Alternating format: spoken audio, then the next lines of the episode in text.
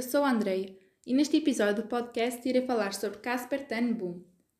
Também conhecido como Pai ten Boom, nasceu dia 18 de maio de 1859 em Haarlem, na Holanda, e faleceu no dia 9 de março de 1944, com 84 anos, em Haia, no mesmo país.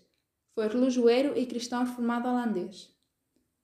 Durante a ocupação da Holanda por parte dos nazis na Segunda Guerra Mundial, a sua família forneceu assistência a quem necessitasse e esconderijo na sua casa aos judeus que estavam a ser perseguidos.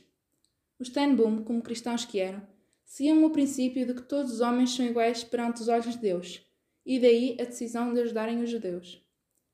Uma das filhas de Casper, Cori, fazia parte da resistência e conseguiu entrar em contato com um arquiteto que projetou um quarto secreto na casa dos Tenboom.